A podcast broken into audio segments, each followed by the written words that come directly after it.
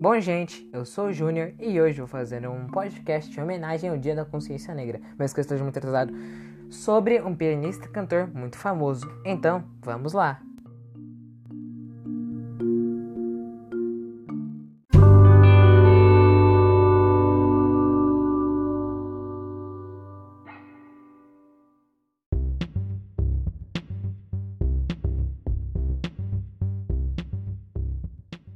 Bom, gente, o nome dele era Ray Charles Robson, espero que tenha lido errado, que foi um pianista norte-americano, pioneiro e cantor de música soul, blues e jazz, e que ajudou a definir seu formato ainda no fim dos anos 50, além de ser um inovador intérprete de R&B.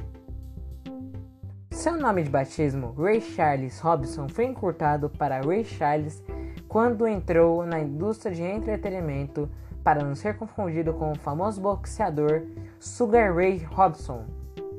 Considerando um dos maiores gênios da música norte-americana, Ray Charles também foi um dos responsáveis pela introdução do ritmo gospel nas músicas de R&B e também foi eleito pela Rolling Stones o segundo maior cantor de todos os tempos e o décimo maior artista de música de todos os tempos.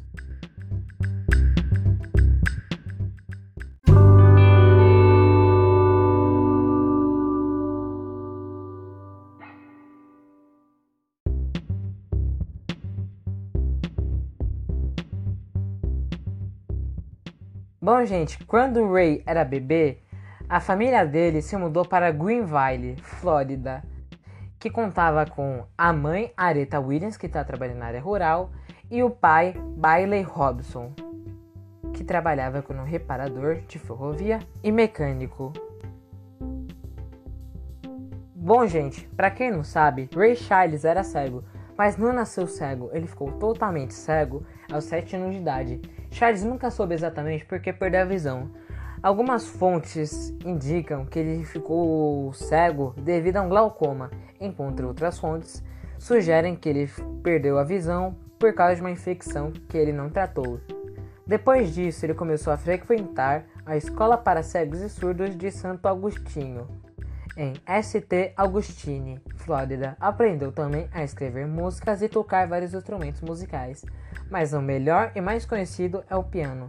Enquanto ele estava lá, a mãe dele morreu, segundo o pai dele, depois de dois anos.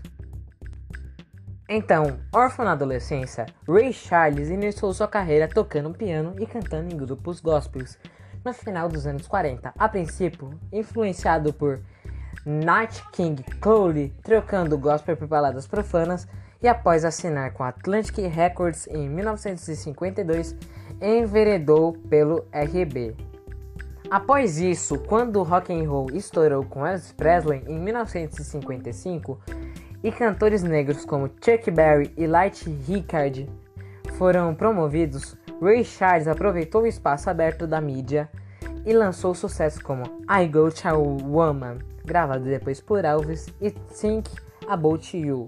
Também Wait Sage Light Girl of Mine e hit The Road Jack, entre outros, reunindo elementos de R&B e gospel nas músicas de uma forma que abriram caminho para o soul music nos anos 90 e tornando um astro reverenciado do pop americano. A partir de então, embora sempre ligado ao soul, não se ateve a nenhum gênero musical preto específico. Conviveu com o jazz, Gravou baladas românticas chorosas e estandartes da canção americana. Entre seus sucessos históricos dessa fase estão canções como Touch My Heart, Ruby, Cream Me a River, George on My Mid e outras baladas country tais como Sweet Memories e o seu maior sucesso comercial I Can't Stop Love You de 1992. Apesar de problemas com drogas que lhe prejudicaram a carreira, as interpretações de Ray Charles sempre foram apreciadas, não importando as músicas que cantassem. Uma aura de genialidade reconhecida acompanhou até o fim da vida e mais do que nos últimos álbuns que gravou. eram as suas apresentações ao vivo do seu talento único, apreciado. Bom, gente, ainda quem não entendeu quem foi Ray Charles, vou resumir em poucas palavras. Foi um cantor que mudou as músicas soul, blue e jazz, que ajudou a definir seu formato ainda nos anos 50, além de inovar o intérprete R&B.